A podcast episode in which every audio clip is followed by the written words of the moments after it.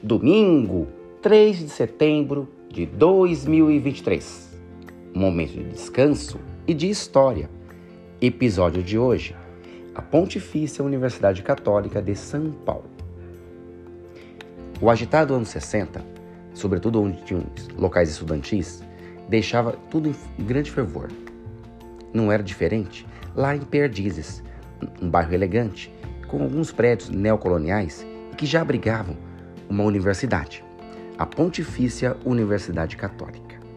Ela surgiu um pouco antes disso. Né? Criada nos anos 40 como faculdades católicas, a partir da reunião de outras instituições católicas e criação de novas unidades, em 1946 foi erigida como universidade, tendo a sua data de marco 22 de agosto, agora recente. Né? E pouco tempo depois, em 1947, foi considerada a primeira pontifícia do Brasil. Pontifícia são as faculdades e universidades que são reconhecidas pelo Vaticano. O prédio do campus do Monte Alegre é um seminário construído nos anos 20, em estilo neocolonial. Foi doado pela igreja em 1948 para a PUC e, após reforma, recebeu a universidade em 1950. Nos anos 60, foi-se pensar em construir o teatro da PUC, o TUCA. Ele foi construído ao lado, nos anos 60, por curto período denominado Auditório Tibiriçá. Ele seguiu a mesma arquitetura neocolonial dos demais prédios da PUC, o que, na época, desagradou os alunos, que já queriam prédios com caras diferentes.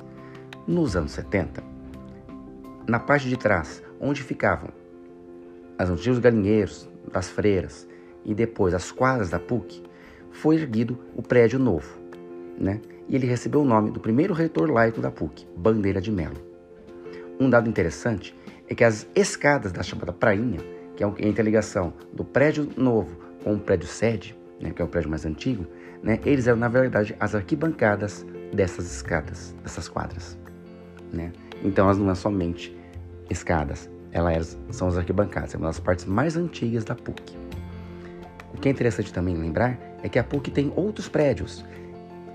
Um deles, lá na Marquês de Paranaguá, porque ali foi a Faculdade Sede Sapiente, que foi unificada com a PUC, para que ela pudesse surgir. Com isso, essas e outras faculdades que a PUC foi reunindo, né, permitiu que ela tivesse um grande acervo bibliográfico, um grande acervo de pessoal e notáveis professores. Né? Uma, uma, das partes da PUC mais antigas é, vem de 1908, que é a Faculdade de Filosofia, Ciências e Letras São Bento. Uma parte da PUC já se separou, formando a Pontifícia Universidade Católica de Campinas, a PUCAMP, que durante um tempo pertenceu também à PUC. Uma outra parte que pertenceu à PUC foi a, as faculdades industriais lá de São Bernardo do Campo. Mas essas são outras histórias, assim como falar os demais prédios e histórias da PUC são outros momentos de história. Sou Cristian Dick, diretor de escola, dirigente sindical. Membro no grupo de pesquisa em políticas públicas da infância da PUC São Paulo. Mestrando no programa de formação de educação, formação de formadores, PUC São Paulo.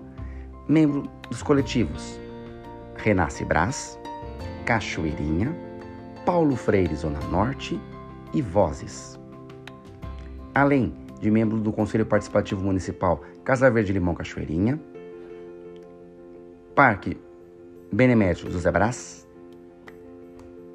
Conselho de Alimentação na cidade de São Paulo e amante de nossa cidade. Ficamos por aqui. Um excelente domingo a todas e todos.